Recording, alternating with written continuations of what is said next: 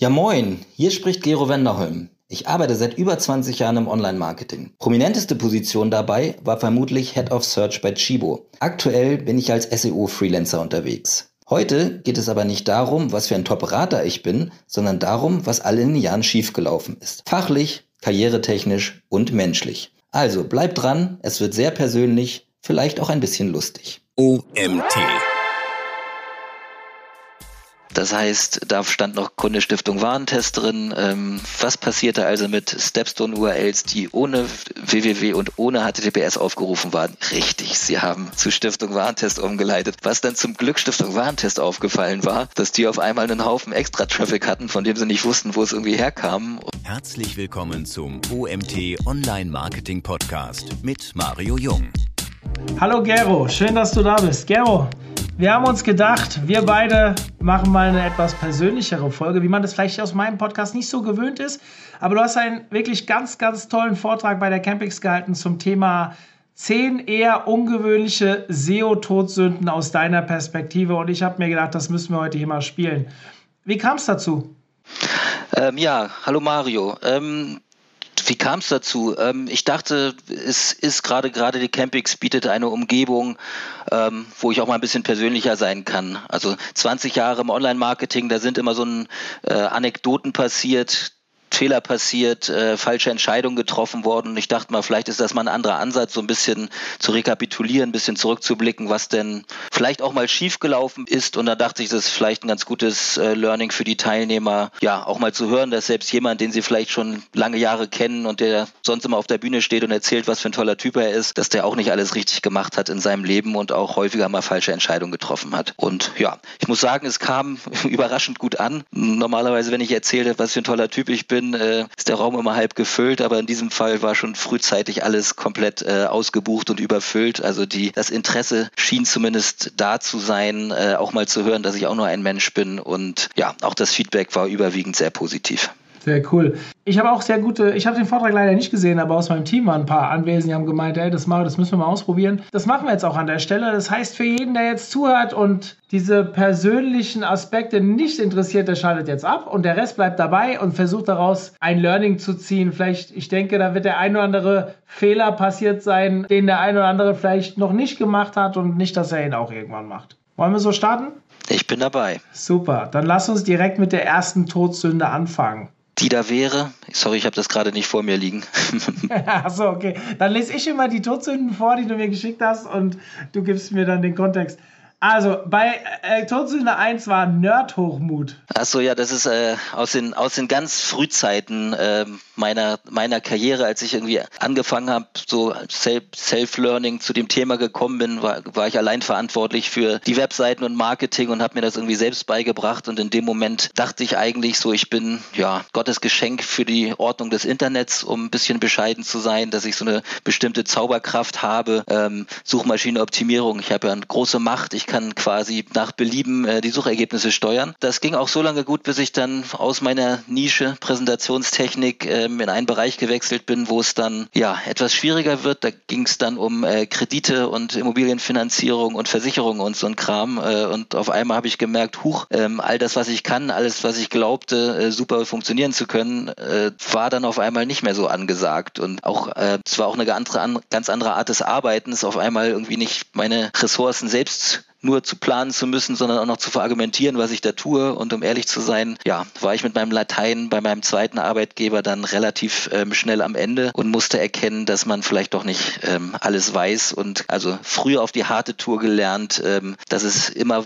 in jedes, äh, jede Branche anders funktioniert, dass jedes Thema anders funktioniert und dass man einfach viel, ja, einfach, dass es ein permanentes Lernen ist. Und was waren dann deine nächsten Schritte? Also ich habe schon versucht, äh, das Thema so ein, also mich so ein bisschen ähm, anzupassen, zu arrangieren. Ähm, habe leider auch da gleich den nächsten Fehler gemacht, äh, wenn du so willst. Ich äh, habe dann gesagt, okay, dann ähm, hole ich mal die richtige Zauber, äh, Zauberei raus, die SEO damals zur Verfügung hatte. Das waren dann so Dinge wie, ähm, ich hole mir irgendwelche Textbroker-Texte, pack die in Artikelverzeichnisse und veredel die dann mit irgendwelchen äh, Social Bookmarking ähm, drauf ähm, und dachte, damit ähm, werde ich richtig durchstarten, also so den richtigen SEO-Zauberstaub. Nach einigen äh, Monaten habe ich dann, ist mir dann mal irgendwann aufgefallen, dass die Rankings irgendwie komisch aussehen und ähm, die Hauptdomains meines damaligen Arbeitgebers ähm, ja, äh, einer, einer Penalty zugrunde lagen, die dann bei weiterer Analyse auch ein Link-Netzwerk ähm, waren. Und das heißt, an dem Punkt habe ich dann auf einen äh, Haufen Schrottlinks einfach noch viel mehr drauf geschossen. Ähm, hat natürlich irgendwie nicht funktioniert. Also zweite, zweite Learning dabei insgesamt. Vielleicht ist die SEO-Zauberei nicht immer das Mittel der Wahl, sondern Grundlagenarbeit, Grundlagenanalyse, mit sich mit der Situation auseinanderzusetzen, was möglich ist, was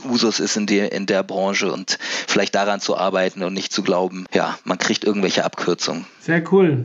Also ich habe schon zwei Learnings mitgenommen. Natürlich jetzt bin ich ja schon ein bisschen länger auch im SEO-Bereich unterwegs, dementsprechend jetzt nichts Neues für mich, aber für die anderen. Ich glaube, das ist super interessant, gerade für die, die in-house arbeiten, irgendwann über einen Jobwechsel nachdenken, sich gut zu überlegen, in welche Branche man geht, weil jede Branche irgendwo anders funktioniert und ja, Grundlagenarbeit. Das ist, glaube ich, etwas, das kann man nicht lang genug predigen. Lass uns zur zweiten Todsünde gehen. Da steht bei mir Gier nach SEO-Gold. Das ist tatsächlich das, was ich eben äh, schon meinte. Ah, ja. ein, ein, einfach dem neuesten, neuesten Trend ähm, zu folgen. Das ist ähm, die aller, es ist immer toll, sowas auch gerade auf, auf Konferenzen und sowas. Man spricht immer über den heißesten Scheiß, über die neuesten Dinge, die irgendwie gerade so angesagt sind. Aber in aller Regel ist äh, bei vielen eben die Grundlagenarbeit entscheidend. Mhm.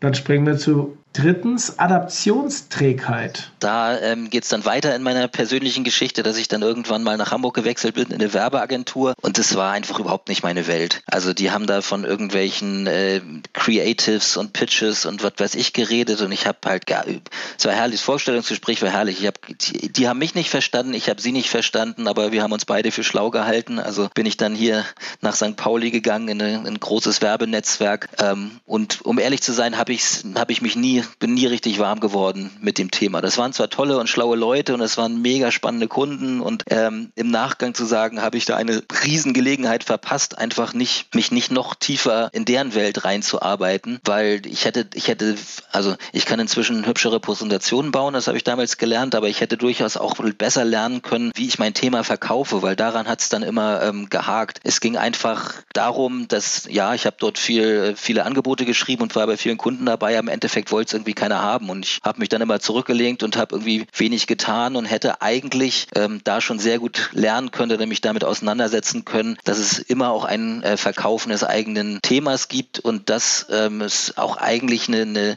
ja, eine, eine der wesentlichen Fähigkeiten in der Beraterarbeit ist, ähm, mit allen Arten von Menschen umgehen zu können, sei es irgendwelche Techies oder sei es irgendwelche total kreativen Menschen oder eben halt auch dem Kunden, der vielleicht zu einem Thema gar nichts versteht. Und da muss ich im Nachgang selbst reflektiert sagen, ja, hätte ich, hätte ich mal mehr machen können, mehr machen sollen. Ich merke jetzt in meiner freiberuflichen Tätigkeit, dass ich immer noch ähm, sehr viel von diesen Kontakten von damals zehre. Hätte ich sicherlich noch intensivieren können und durchaus mich besser anpassen müssen in der Zeit. Ähm, was dann dazu geführt hat, dass ich tatsächlich da auch nur anderthalb Jahre in der Werbung war und dann mir ähm, bin zu THG gegangen, habe mir dann die Spezialagentur gesucht, wo ich dann ähm, ja mehr in meinem Thema war und andere Herausforderungen hatte. Aber wenn du so willst, bin ich an der persönlichen Herausforderung mich auf meine Situation einzustellen, gescheitert. Und würdest du sagen, jetzt in deiner Freelancer-Tätigkeit, die du jetzt hast, dass du das deutlich besser hinkriegst?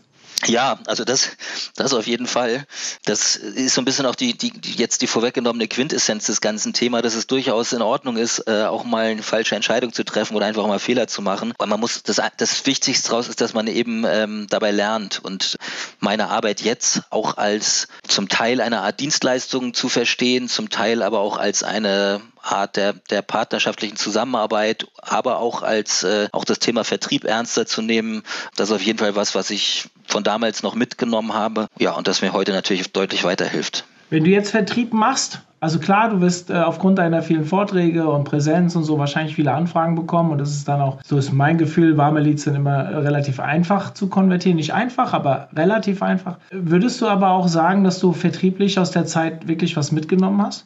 Ja, also doch, doch würde ich, würde ich sagen, das, vielleicht sind es, vielleicht sind es auch nur, nur ähm, Feinheiten, also wie man äh, Angebote aufbaut, dass man mit verschiedenen Paketen arbeitet, verschiedene Varianten ähm, vielleicht anbietet, auch im Vorfeld sehr intensiv sich auch mit dem Kunden beschäftigt oder auch ähm, ja erfragt, was denn genau die Anforderungen sind. Ich glaube, früher hätte ich einfach gesagt, so hier, guck mal, das kann ich, das kostet und äh, macht was und inzwischen weiß ich, ähm, wie wichtig das einfach ist, einfach bevor irgendwas äh, man man ins ins, äh, ins Detail geht, ähm, sich einfach mit dem Kunden zu unterhalten und abzuklopfen, passt das, passt das, was ich anbiete, zu dem, was ihr irgendwie wollt, ähm, ist immer der bessere Weg und im Zweifel auch mal Nein zu sagen oder jemand anders zu empfehlen oder einfach auch abzusagen, weil es irgendwie nicht gut zusammenpasst, ähm, als im Nachgang dann irgendwie Enttäuschung zu erzeugen. Also da muss ich schon sagen, dass das ähm, mich von damals weitergebracht hat. Und ja, heute bin ich zumindest, denke ich, sehr offen und ehrlich mit ähm, den Kunden und mit denen ich dann rede und in den Verhandlungen und ähm,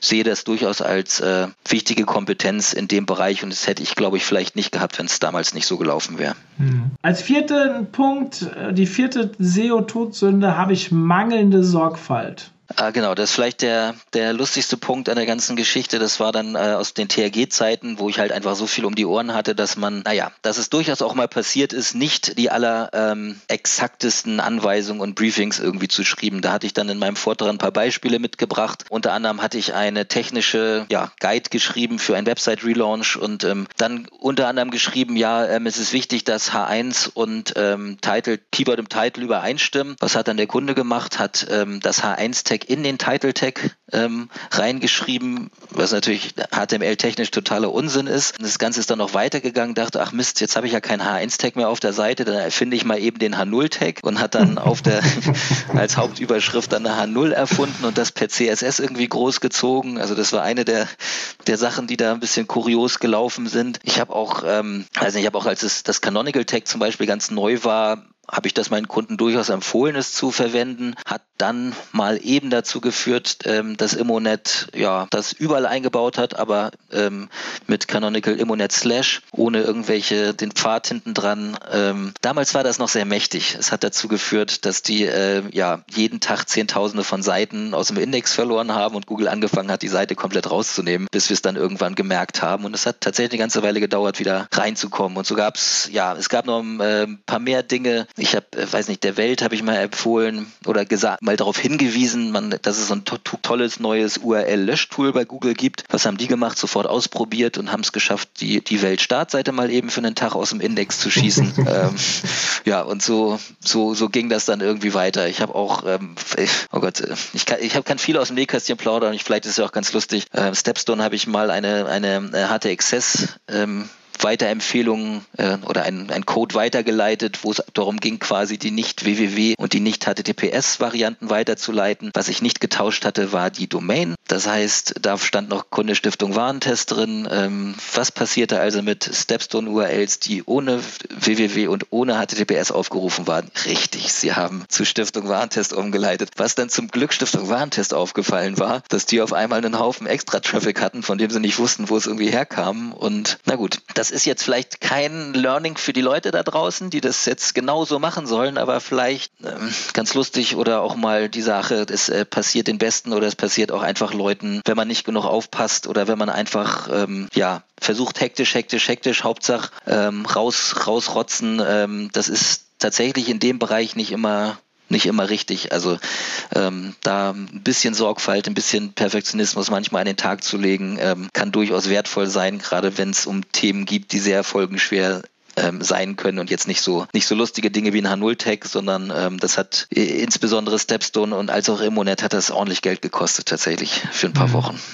Ich habe, äh, also so lustig das jetzt im Nachgang ist, in der Situation war es bestimmt nicht lustig. Zeigt mir aber immer wieder so eine Grunddenke. Ich meine, wir leben ja auch extrem von unserer Community, die uns immer wieder Fehler reportet, sei es im Newsletter mal einen falschen Namen, sei es mal auf der Webseite irgendwas. Am Ende machen wir alle Fehler und es ist schön, wenn wir andere haben, die uns darauf hinweisen. Ähm, ich glaube, das ist ein Learning, was ich irgendwann vor Jahren mal für mich mitgenommen habe. Grundsätzlich Fehlermeldungen nicht negativ als Angriff auf mich selbst zu sehen, sondern es eigentlich so zu werten, dass jemand, der mir einen Fehler meldet, der will mir ja helfen. Also wenn ich irgendwas falsch gemacht habe oder wie auch immer, ähm, indem er mir ihn meldet, damit ich es besser machen kann. Das, das wäre jetzt so etwas, was ich daraus mitnehmen würde. Plus natürlich äh, vielleicht noch ein zweites Mal drauf gucken, vielleicht noch mal äh, irgendwie ein Sicherheitsnetz einzubauen, damit diese Sorgfalt halt auch immer gegeben ist. Genau, also Vier-Augen-Prinzip äh, kann irgendwie helfen in, in dem Bereich, das, das stimmt schon.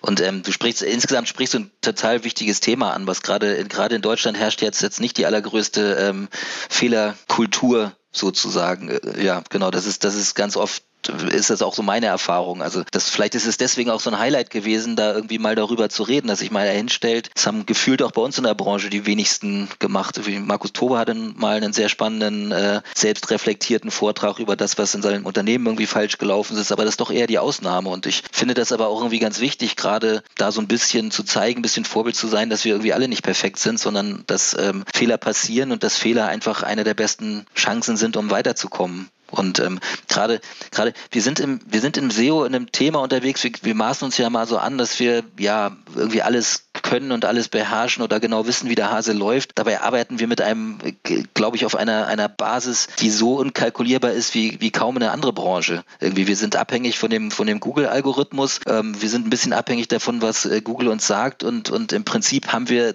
die ganz wesentliche Daten fehlen uns einfach für unsere Arbeit. Das ist das alles, was, was Googles KI da in Wirklichkeit ähm, macht. Und theoretisch treffen wir Entscheidungen auf auf Halbgrundlagen, auf Halbdaten, auf Halbwissen, aber wir müssen es tun. Und, und, und, die Entscheidung zu treffen ist unglaublich wichtig. Und auf der anderen Seite aber einzusehen, dass ähm, unser in, dem, in so einem komplexen System unsere Empfehlung und unser Wissen gar nicht komplett sein kann und nicht immer richtig sein kann, sondern dass es einfach ähm, man offenen Auges durch, ähm, durch die Welt gehen sollte, mit seinem Fokus, mit seinem äh, Wissen, mit seiner Erfahrung die besten Entscheidungen zu treffen, die besten Empfehlungen zu geben, aber gleichzeitig dann auch sehr reflektiert zu sein, zu sagen, auch mal, okay, das hat jetzt vielleicht auch nicht funktioniert, dann vielleicht war es nicht das Richtige, wenn, weiß ich nicht, die Sichtbarkeit fällt oder der Kunde irgendwie keinen Erfolg hat, dann einfach nicht so nach irgendwie externen Fehlern zu suchen, sondern vielleicht auch mal sich selbst zu fragen, habe ich da einen falschen Fokus gelegt oder hätte ich vielleicht irgendwas anderes tun sollen? Also finde ich, ähm, finde ich ein ganz, ganz wichtiges Thema. Hm. Dann habe ich als nächste fünfte Todsünde, SEO-Todsünde, den Karriereneid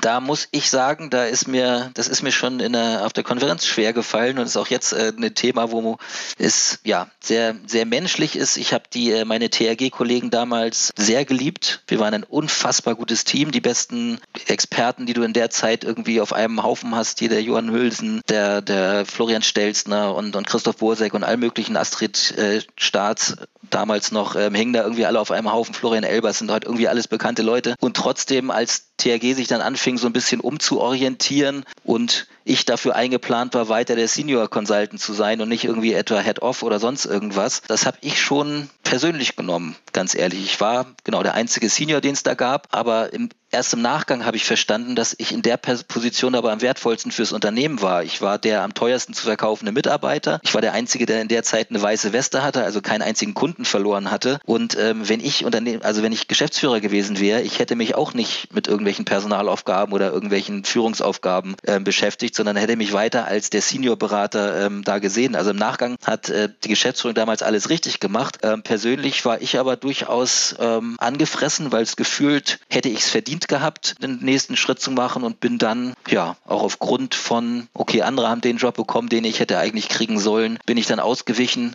bin zu Chibo gegangen, ja, habe da mein Head-Off gehabt. Ähm, zwar nur ein Mini-Team, aber das wusste ja keiner. Ähm, ich war irgendwie Head-Off äh, SEO bei, bei Chibo. Das war dann gefühlt und für mich persönlich auch einen Karrierefortschritt, aber genau, reflektiert oder negativ zu sein, habe ich, ähm, ja, war ich ähm, menschlich nicht in der Lage, das zu akzeptieren, dass auf einmal Leute, die vielleicht weniger Erfahrung haben als ich, äh, mir auf einmal vorgesetzt wurden.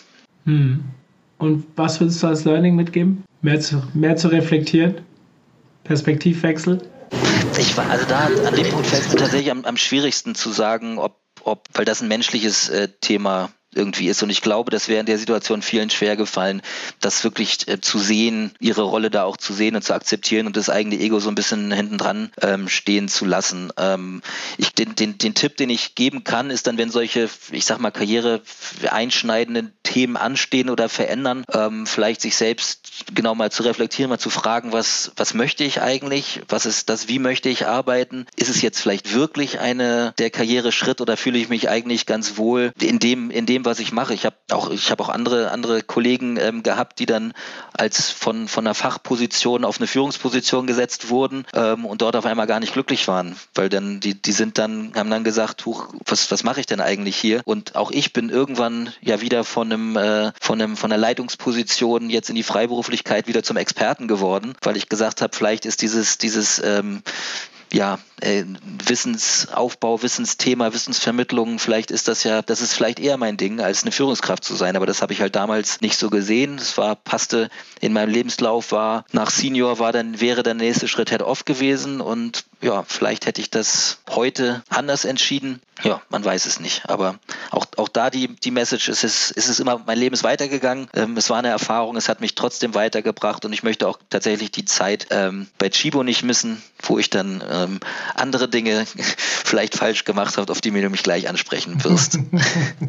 ich habe auch zwei Punkte, die ich da eigentlich ergänzen kann. Ich meine, ich bin ja als Agenturinhaber und auch Geschäftsführer vom OMT, sind ja zwei Firmen. In der anderen Situation, dass ich ja oftmals auch entscheiden muss, wer wird denn jetzt Head-Off oder wir haben jetzt Teamleads eingezogen in der Agentur oder natürlich ist ja immer so, wenn jeder hat ja eine andere Sicht auf die Dinge und man muss es immer gut erklären und nicht immer versteht man das. Ich sage aber an der Stelle auch, für mich persönlich, als ich vor vier Jahren, vor fünf Jahren mittlerweile, viereinhalb Jahren, ähm, entschieden habe, mich wirklich nur noch um den OMT zu kümmern, operativ nicht mehr in der Agentur zu sein, bin ich ja auch den Schritt gegangen vom, ja, auf, klar, ich war auch vorher schon Unternehmer und auch schon Vorgesetzter, hatte auch gewisse äh, teambildende Aufgaben oder teamentwickelnde Aufgaben, wie auch immer, aber ich konnte immer noch irgendwo ein bisschen operativ tätig sein. Jetzt beim OMT, am Anfang habe ich mich ein bisschen um die SEO-Strategie gekümmert und mittlerweile kriege ich eigentlich sehr, sehr deutlich aufgezeigt, dass ich halt für sowas keine Zeit mehr habe. Und am Anfang war das für mich ein Riesenthema. Ich wollte eigentlich viel mehr operativ sein und wollte gar nicht in so eine Führungsposition. Mittlerweile habe ich mich sehr damit angefreundet und gehe darin total auf, ein Unternehmen zu bilden, äh, zu bilden, ein Unternehmen aufzubauen. Aber ich glaube, dass das nicht jedermanns Sache ist und man, dass man sich wirklich da reinarbeiten muss, beziehungsweise akzeptieren muss, dass selbst wenn man der beste Fachmann ist, nicht unbedingt auch ein guter Vorgesetzter ist. Ich will dir das ja, gar nicht absprechen. Da sprichst du Nee, nee, sprichst du einen sehr, sehr guten Punkt an. Ich, ich hatte genau, lustigerweise genau die umgekehrte Herausforderung. Ich, ich kam halt als äh, führender Experte in, in einer Top-Agentur in ein Unternehmen rein und habe irgendwie zwei gerade dem, dem äh, Praktikantentum entwachsene Junior-Damen da, die, die, die ich quasi dazu bringen sollte, ein SEO zu machen irgendwie dabei. Natürlich haben die sich immer erstmal zurückgelehnt und gesagt, wieso, du bist doch der Experte, du musst es doch wissen, du musst es doch entscheiden. Aber in, in, mit der Zeit ist mein Team dann auch irgendwie gewachsen und ich habe dann irgendwie selbst gemerkt, das funktioniert einfach nicht mehr, da nur den eigenen, den Fachmann zu sein. Und ich muss einfach, muss dafür sorgen, dass, dass ihr erfolgreich seid. Und selbst wenn ich in manchen Punkten besser weiß, vielleicht, dass es trotzdem einfach darum geht, ähm, mich dann ein Stück weit rauszuziehen. Habe dann irgendwie durch, weiß nicht, den Pascal Landau irgendwie noch eingestellt. Das hat dann irgendwie noch sehr geholfen, ähm, fachlich noch einen, einen zweiten Superbrain irgendwie damit drin zu haben. Aber insgesamt, wie du sagst, ist es ein komplett anderes Thema. Da bin ich Chibo tatsächlich noch dankbar, dass die mir das wirklich beigebracht haben, dass ich da irgendwelche Führungslehrgänge machen konnte und auch lernen durfte, wie es dann, was dann da die, die, die, die Assets sind, was da dann die wichtigen Themen sind und dass es eigentlich darum geht, deine, deine Mitarbeiter erfolgreich zu machen und nicht, äh, sich nicht irgendwie davor zu stellen. Und das war durchaus eine Umgewinnung.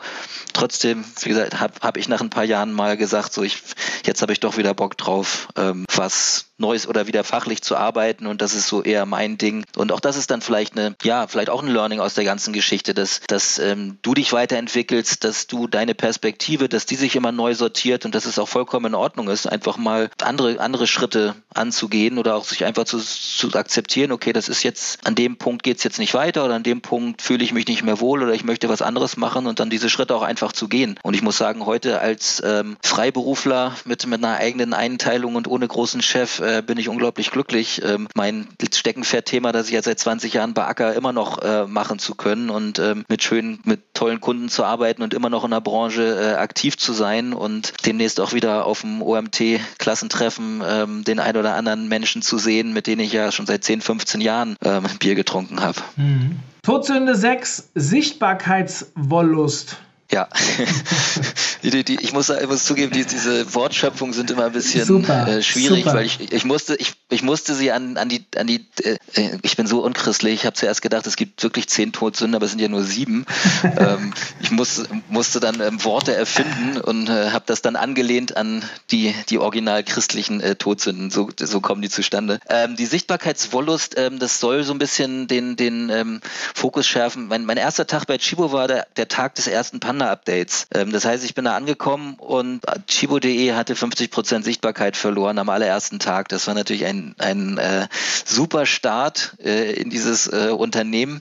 Bin natürlich schnell in die Analyse reingegangen und äh, habe auch die Ursachen ziemlich schnell gefunden und auch äh, mit der Z sobald ich dann Kapazitäten dann hatte, dann auch äh, mit der Zeit behoben. Trotzdem hat es ja locker ein Jahr gedauert, auch die Sichtbarkeit stieg und irgendwie habe alles, ähm, ich habe SEO gemacht, wie ich dachte, SEO, ja, wie SEO funktioniert, Keyword-Sichtbarkeit und so weiter. Aber im Endeffekt ist der, der Geschäftserfolg so ein bisschen ausgeblieben. Also natürlich ist Chibo sowieso ein komisches Geschäftsmodell. Mit einmal die Woche ändern wir unseren Content, ändern wir unsere Produkte und äh, haben auf der anderen Seite einen, einen mega Brand ähm, dabei und äh, zwei Drittel irgendwie Stammbesucher und, und, und äh, registrierte Privatcard-Kunden und sowas. Das heißt, das Modell ist schon ein bisschen anders. Und das ist halt das, was ich so irgendwann mal ähm, lernen und verstehen musste, dass Sichtbarkeit für die überhaupt keine äh, KPI ist und selbst und was worauf ich im Wesentlichen optimiert hatte, waren halt irgendwelche Service-Themen und irgendwelche Gutscheine und, und, und, und schieß mich tot ähm, zu ihren Produkten. Das hat zwar was gebracht, aber im Endeffekt ähm, fürs Geschäft nicht. Und es hat, und da passt auch gleich der nächste ähm, Punkt, glaube ich, mit dazu, es hat eine ganze Weile gebraucht, bis ich äh, verstanden habe, wie dieser Laden tickt. Dass da im Wesentlichen ähm, fast entscheidender für meine Arbeit war, ähm, als so hier ein bisschen die, die typische äh, technische Plattformoptimierung, äh, mich danach zu orientieren, was die sonst an Marketing machen. Die haben irgendwie dreieinhalb Millionen Newsletter, äh, äh Papier, Postversanddinge die Woche rausgeschoben. Die haben TV-Spots gemacht. Die haben einfach mega Werbekampagnen gemacht. Und im Prinzip war das zum Beispiel das Adaptieren an deren ähm, sonstigen Werbemaßnahmen, indem ich da Landingpages für gebaut habe, um die Botschaften aufzunehmen, um das, was die ohnehin an eigenem Push erzeugen, zu konvertieren, war wesentlich effektiver und erfolgreicher im Nachgang als auf irgend. Es hat null Sichtbarkeit gebracht, aber es hat enorm Geschäft gebracht und auch an den ähm, auch SEO-Einfluss auf die, die Produktseiten so ein bisschen zu nehmen oder auch mal dafür zu sorgen, dass Seiten, die vielleicht auch gar nichts verkaufen können, ähm, Geschäft bringen. Ähm, das habe ich auch erst ähm, mich adaptieren müssen. Ich habe ich hab was Absurdes gemacht bei Chibo. Ich habe ein Produktarchiv gebaut. Das heißt, die haben ja nur 300 Produkte online. Ich habe aber dreieinhalbtausend nicht verkaufbare alte Produkte in den Index geschoben und äh, dafür Seiten bauen lassen, wo dann auch wirklich stand. Gibt's jetzt nicht, aber du kannst, wenn du ähnliche Produkte gefunden hast, irgendwas ähnliches kaufen hier auf dem Bereich. Und das hat monstermäßig funktioniert. Ähm, Geschichte, wie ich drauf gekommen bin, ich habe irgendwann mal Zahlen von, von unseren Top-Affiliates gesehen da gehabt und die haben Hunderttausende von Euros damit verdient, dass die unsere Produkte mitgeschrieben hatten. Und Shibo hat das ja ständig aus dem Sortiment rausgenommen und in der Zwischenzeit wurde trotzdem danach gesucht oder nach Ersatzteilen oder die die Leute, die nicht wissen, Kinderklamotten mit das ganze Jahr gesucht oder Schmuck oder so. Ähm, und die haben dann immer mitgeschrieben und gesagt, das kann ich auch, das baue ich dann nach und ähm, das hat mit, mit fast ein Prozent äh, konvertiert, der, der Traffic, obwohl die Leute auf Produkte gekommen sind, die es gar nicht mehr gab. Und das ist halt auch so eine Eigenheit des Chibo-Modells gewesen, dass die Leute gewohnt haben. Sie kommen auf eine Seite, äh, gewohnt sind und, und, und finden unter Umständen gar nicht immer das, was sie wollen, aber sie stöbern und sie gucken und lassen sich begeistern und sowas. Dieses Überraschende und dieses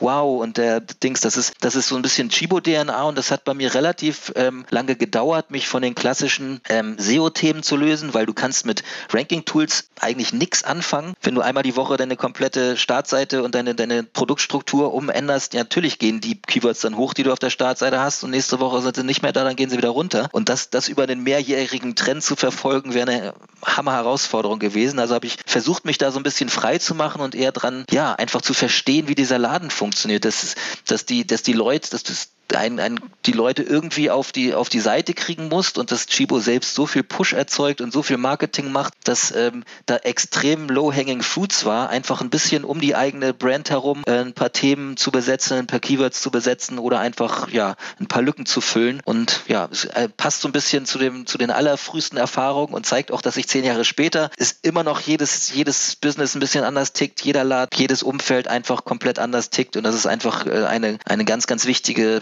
Fähigkeit ist, sich, sich anzupassen, sich das zu, zu verstehen und sich damit auseinanderzusetzen, wie, der eigene, wie die eigene Branche funktioniert und dann die entsprechende ähm, Strategie zu entwickeln. Zeigt uns auch, dass die Sichtbarkeit als Metrik oder als KPI, wie wir so schön sagen, eigentlich total unsinnig ist. Ne, ich will nicht sagen total unsinnig. Ich bin, ich bin ähm, Johannes auf ewig dankbar, dass er, dass er SEO messbar gemacht hat. Also er hat schon durchaus für die Akzeptanz des ganzen Themas mit seinem Tool einen riesen, einen riesen Dienst erwiesen. Also man konnte auf einmal SEO-Leistung bewerten und nicht irgendwie nur in einem, in dem kleinen Keyword-Set, das du in, in deinen Tools da irgendwie Advanced Web Ranking oder irgendwo reingeschmissen hast und das meine zehn Lieblings-Keywords und ich bin jetzt gut oder ich bin schlecht, sondern er hat quasi eine Objektivität und eine Vergleichbarkeit in das Thema ähm, reingebracht. Und es gibt durchaus äh, Branchen, in denen die, die Sichtbarkeit mit Traffic äh, korreliert, aber genau, es ist nie, Rankings und Sichtbarkeit ist nie der, der Alleinzweck. Und äh, da, also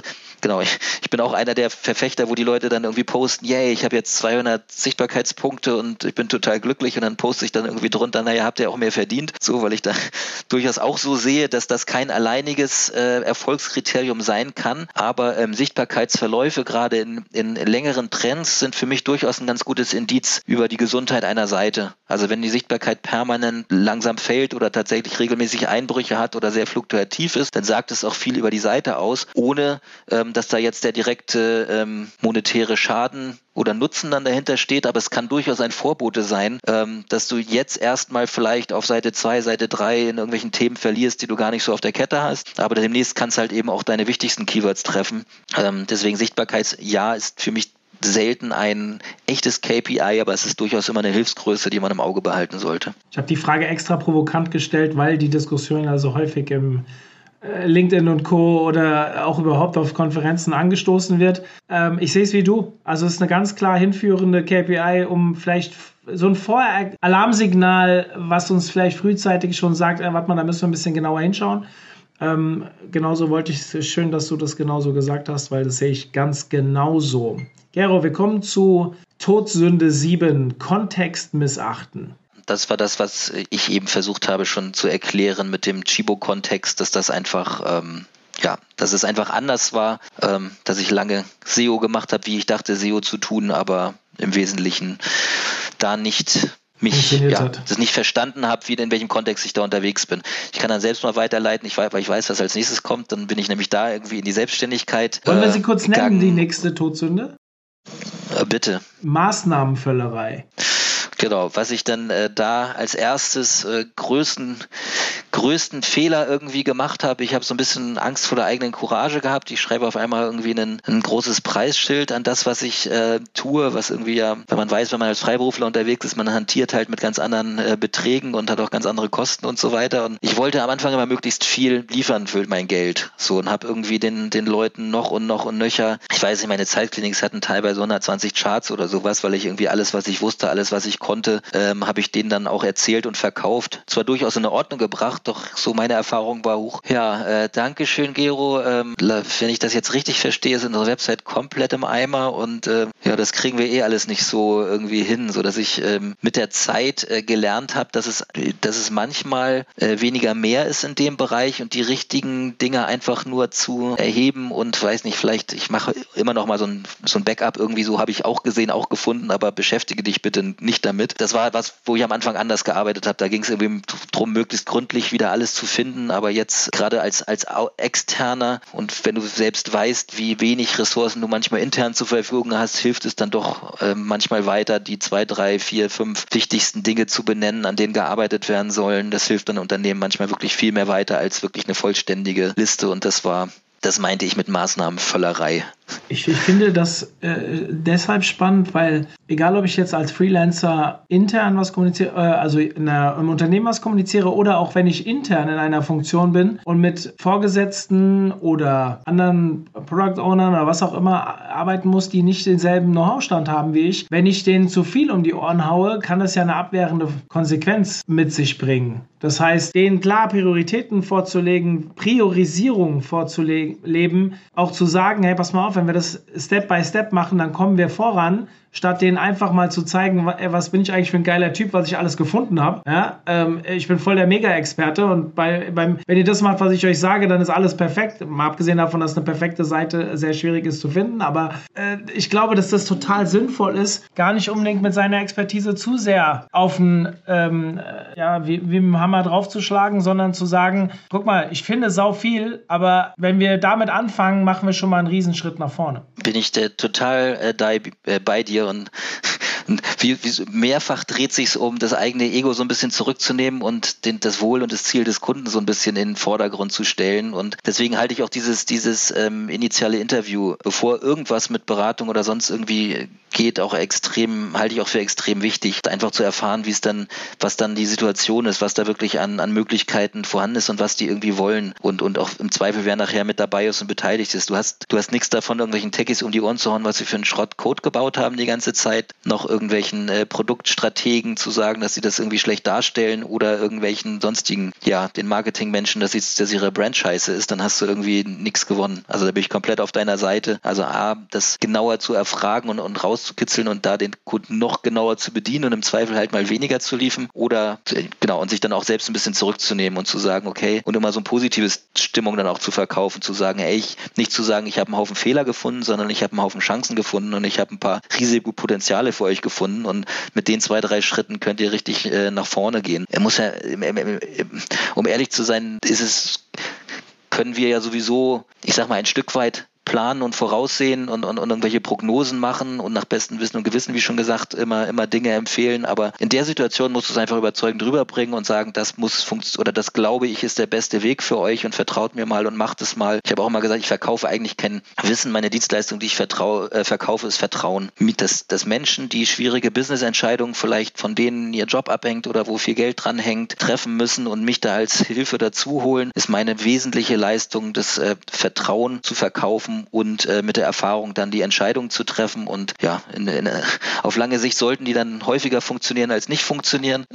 Sonst äh, bin ich lang genug äh, Berater gewesen. Irgendwann spricht sich das vielleicht auch rum. Ähm, aber wesentlich im ersten Schritt geht es darum, ja, genau zu das, das sich anzupassen, auf den Kunden anzupassen, ähm, Kompetenz zu vermitteln und einfach auch manchmal, ja, das positiv zu verkaufen. Mhm. Zwei Todsünden haben wir noch. Die vorletzte Kundenwut? Das ist ähm, ein auf, auf na, ein, ein oder zwei konkrete ähm, Fälle bezogen. Im Prinzip habe ich meistens schon ein ganz gutes äh, Verhältnis zu meinen äh, Kunden gehabt, aber manchmal gibt es dann, gibt's dann Themen, die dann irgendwie nicht so zusammenpassen und äh, wo, wo auch vielleicht Unmut ähm, entsteht, ähm, sei es um, um buchhalterische Dinge oder auch um ähm, fachliche Dinge, wo dann irgendwie intern diskutiert ist oder da hängt irgendwie noch eine andere Agentur mit drin oder die sind aus irgendeinem Grund nicht zufrieden. Und da habe ich auch so ein bisschen lernen müssen mit der Zeit, nicht die, nicht die, nicht den Druck und die Schmerzen meiner Kunden immer zu übernehmen. Ich will, ich will immer so einen guten Job, wie ich kann äh, machen, ich will so gut ich kann weiterhelfen, aber manchmal ist, ist ein Unternehmen so in der Krise oder hat so Themen oder hat solche Probleme, dass ich irgendwie ähm, ja den den manchmal auch gar nicht weiter weiterhelfen kann.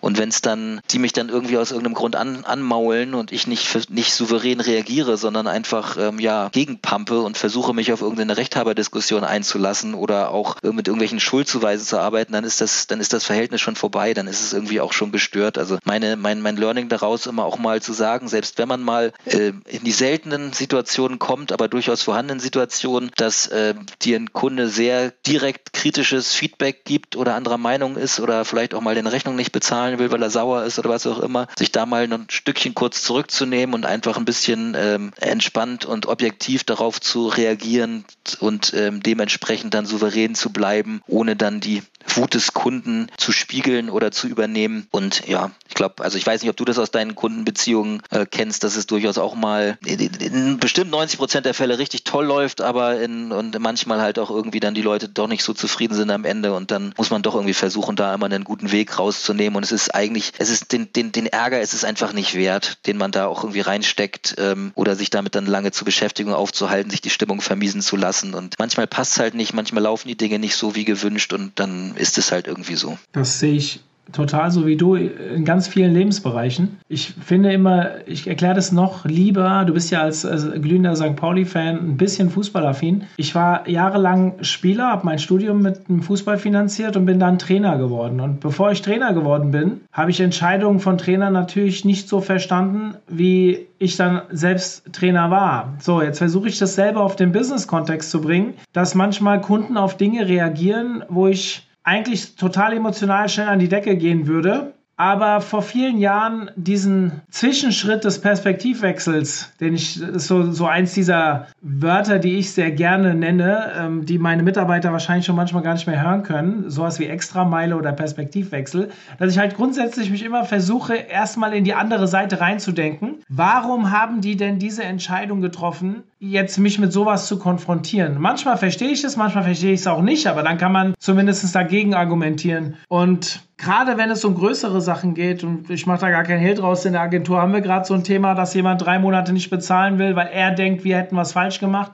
Ähm, das mag zum Teil vielleicht auch. Es meistens, meistens ist ja nicht mal unbedingt ein krasser Fehler, wie jetzt zum Beispiel, was du vorhin erzählt hast, mit einem Umleitungsfehler, weil du irgendwie in der HTXS-Datei was falsch gemacht hast, sondern meistens ist es ja nur ein Kommunikationsding. Ja, also dass man irgendwas falsch oder irgendwie was kommuniziert hat, was gemacht werden soll, und das kam halt auf der anderen Seite wegen Unwissenheit oder wie auch immer vielleicht falsch an und wurde deswegen falsch umgesetzt. Und dann zu überlegen, okay, wo lag denn jetzt der Fehler und vielleicht auch mal zu akzeptieren, dass der Fehler bei einem selbst liegt, ist meiner Meinung nach eine große Stärke. Sieht aber nicht jeder so. Die meisten fühlen sich immer erst, ange erst mal angegriffen und deswegen, ich bin da bei dir. Das vielleicht sogar fast schon der, der, der, der gute, gute Schlusssatz von dir, das auch mal sich Fehler einzugestehen, das passt so ein bisschen zu dem Gesamtkontext hier dabei, ähm, ist, ist unglaublich wichtig und unglaublich lehrreich und ähm, hilft wirklich dabei auch viel, viel Streit und viel Ärger und viel Stress auch einfach zu vermeiden. Dann mal zu sagen, okay, das äh, war, ist doof gelaufen, das war auch vielleicht schlecht von mir, hätte ich besser kommunizieren, hätte ich besser machen können.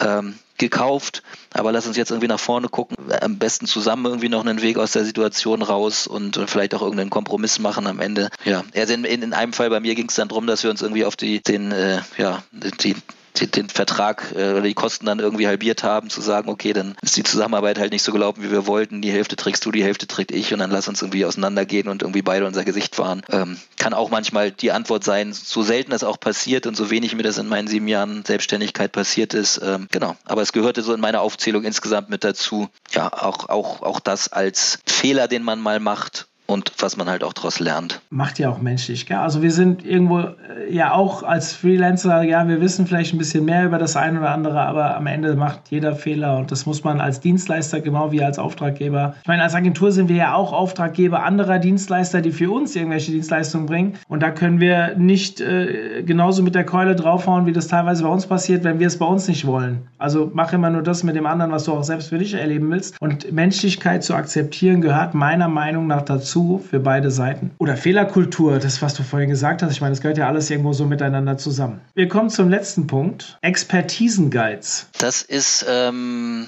da ging es mir darum, dass ich auch häufig ähm, also nicht häufig, aber dass ich die Erfahrung gemacht habe, dass es unglaublich wertvoll ist, mit seinem Wissen, mit seinem Thema, mit seinen Thesen, mit seinen Ansätzen einfach rauszugehen und sie auch mal öffentlich zu zeigen und zur Diskussion zu stellen. Selbst wenn, selbst wenn das ähm, ja nicht immer richtig ist, was du sagst, so kann dir auch gerade genau das weiterhelfen und halt auch zu sagen, wie gesagt, das Thema SEO ist so komplex und jeder Kunde ist wie gesagt anders. Man kann nicht immer alles komplett wissen oder schon was gesehen haben. Selbst jemand wie ich, der irgendwie seit 20 Jahren dabei ist und weiß ich nicht, 50, 60, 70 Kunden irgendwie beraten hat, ähm, kennt nicht jede Situation. Und manchmal dann zu sagen, ich habe hier folgendes Phänomen, ich komme jetzt irgendwie nicht weiter, ich zeige das, das ist meine These dazu. Oder auf der anderen Seite Leute ähm, haben ein Problem und ich helfe ihnen nicht weiter, weil ich könnte ja eigentlich oder du bist ja nicht mein Kunde oder weiß ich nicht was. Ich finde diesen Austausch ähm, halte ich für extrem wertvoll und extrem wichtig. Und selbst selbst anderen weiterzuhelfen, bringt dich irgendwie auch wieder weiter, weil sie spielen dir dann doch immer noch ein bisschen neue Informationen, neue Erfahrungen ähm, zurück. Also das ist so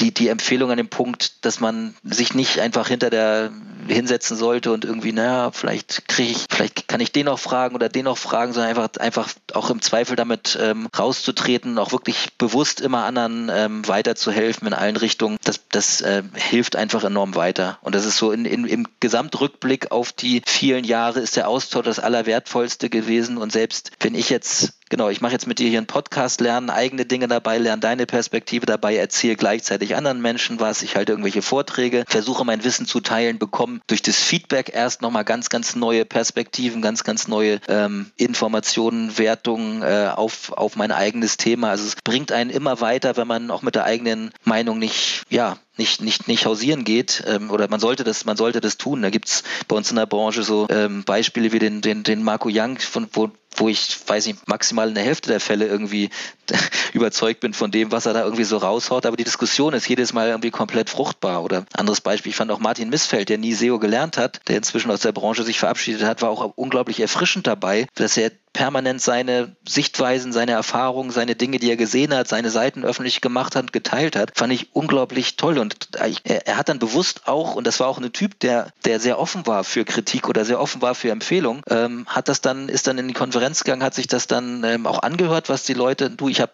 könnte, könnte es nicht auch daran liegen, könnte es nicht auch daran liegen. Und ich glaube, das hat in beide Richtungen irgendwie weitergeholfen. Also im, im Nachgang rückblickend hätte ich diesen Schritt, auch öffentlich irgendwie aufzutreten oder, oder Dinge zu erzählen oder auch mal ähm, ja, von mir zu geben oder Gespräche zu suchen, hätte ich eigentlich schon viel früher geben können und ich profitiere da heute immer noch sehr von. Da trittst du ja bei mir offene Türen ein. Ich meine, das, der Grund, warum wir den Agency Day gegründet haben, war nicht, dass wir Geld verdienen wollten, was wir übrigens auch nicht tun mit dem Format, sondern dass wir einen Austausch unter Agenturen hinkriegen und eine Plattform schaffen, äh, Agenturprobleme zu diskutieren, beziehungsweise auch positive Themen äh, zu adressieren. Und nicht umsonst läuft der OMT unter dem unter anderem unter dem Hashtag lebenslang voneinander lernen, weil wir einfach sagen, der Austausch, gerade in der, in der Branche, wo wir ja sowieso nicht äh, mit den allerbesten Infos bedient werden seitens des Drittanbieters, sprich Google, müssen wir ja Erfahrungen austauschen und dementsprechend äh, ist, glaube ich, natürlich ist es immer ein Geben und ein Nehmen und wer weit oben in der Kette steht, der gibt natürlich immer ein bisschen mehr, als er nimmt. Der sollte aber nicht vergessen, dass er früher vielleicht mehr genommen hat, als er gegeben hat. Dementsprechend ähm, bin ich da voll bei dir. Ich finde das total wichtig und ich glaube, dass wenn man selbst nicht geizig ist, mit dem das zu teilen, was man weiß, egal auf welchem Stand das ist, dann bekommt man das normalerweise auch, ich will nicht sagen doppelt und dreifach zurück, aber man bekommt es zurück. Und ich glaube, wenn wir mit dieser Einstellung mehr reingehen, dann, also viele tun das ja auch, kann man ja ganz klar sagen, aber es gibt auch ein paar, die sich da an der einen Stelle verschließen, auch aus Wettbewerbsgründen. Am Ende können wir es doch sogar auf SEO oder Content Marketing ummünzen. Wie oft wirst du von einem Kunden gefragt, hey, wenn ich alle meine Informationen im Blog rausgebe, dann schule ich doch auch die Kon Konkurrenz. Oder ich sage den Kunden vielleicht schon, was sie machen sollen, die brauchen mich ja dann gar nicht mehr. Dann sage ich halt immer, ja, dann mache ich sie auch kurzfristig zum Experten, wenn sie keine, äh, am Ende werden sie es nach drei Tagen eh nicht mehr 100% wissen, beziehungsweise was noch schlimmer ist,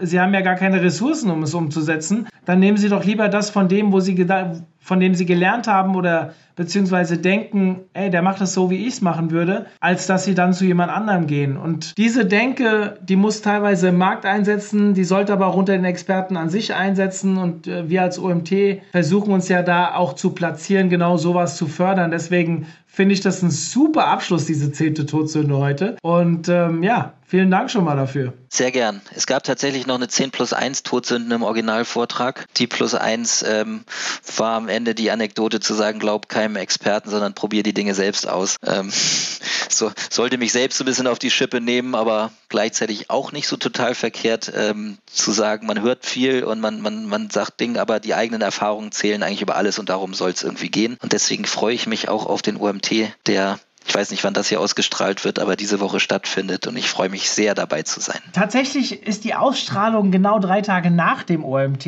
aber ich freue mich auf jeden Fall, dass du dabei warst dann, ja, wenn wir das hier, wenn wir das hier hören und ähm, ja, du weißt ja, so die letzte Woche, wir sind jetzt drei Tage vor der Veranstaltung, bei uns geht es hier drunter und drüber, insofern, dass einfach viel los ist. Zum Glück nicht dass wir irgendwo irgendwelche Bomben platzen und wir nicht wissen, wie wir es hier äh, auf die Beine stellen. Aber ich freue mich auch, dass du dabei bist. Und äh, ja, wir werden den in Anführungszeichen Mitglieder äh, Teilnehmerzahl größten OMT erleben den wir bis jetzt hatten und freuen uns da natürlich sehr drauf, auch wenn es natürlich die eine oder andere Aufgabe mit sich bringt. Sehr cool, super, super Abschluss auch heute. Ähm, Gero, vielen Dank für deine persönlichen Einblicke. Ich meine, du hast hier sehr viele Fehler zugegeben, das macht nicht jeder gerne. Und ich hoffe und ich bin mir ziemlich sicher, dass wer wirklich bis zum Ende zugehört hat, auch eine Menge Anregungen bekommen, jeder eine Menge Anregungen bekommen hat, das eine oder andere Mal zu hinterfragen und was die Leute dann daraus machen. Ich meine, muss ja jeder selbst für sich entscheiden, aber ich denke, es war sehr gute Impulse dabei. Danke dafür. Sehr gerne. Danke, dass ich mich mit dir unterhalten durfte. In diesem Sinne, wir sind raus und bis dahin, macht's gut. Ciao, ciao. Tschüss. Zum Abschluss der heutigen Folge mit Gero ein kurzer Hinweis auf unsere niegelnagelneue Freelancer-Vermittlung. Unseren Agenturfinder kennt ihr wahrscheinlich schon länger. Wir helfen euch, die richtige Agentur für eure Belange zu finden. Das gleiche bieten wir jetzt für Freelancer an. Wenn ihr ein Projekt habt, das durch einen Freelancer betreut werden soll, ihr braucht irgendwie Unterstützung oder was auch immer, egal, von Webdesign bis Webseitenbau über SEO, SEA, CRO, schreibt uns an und wir helfen euch, den richtigen Freelancer zu finden. Ja, einfach auf der Webseite schauen, unter Dienstleister finden und ja, dann meldet euch bei uns. Bis dann, ciao.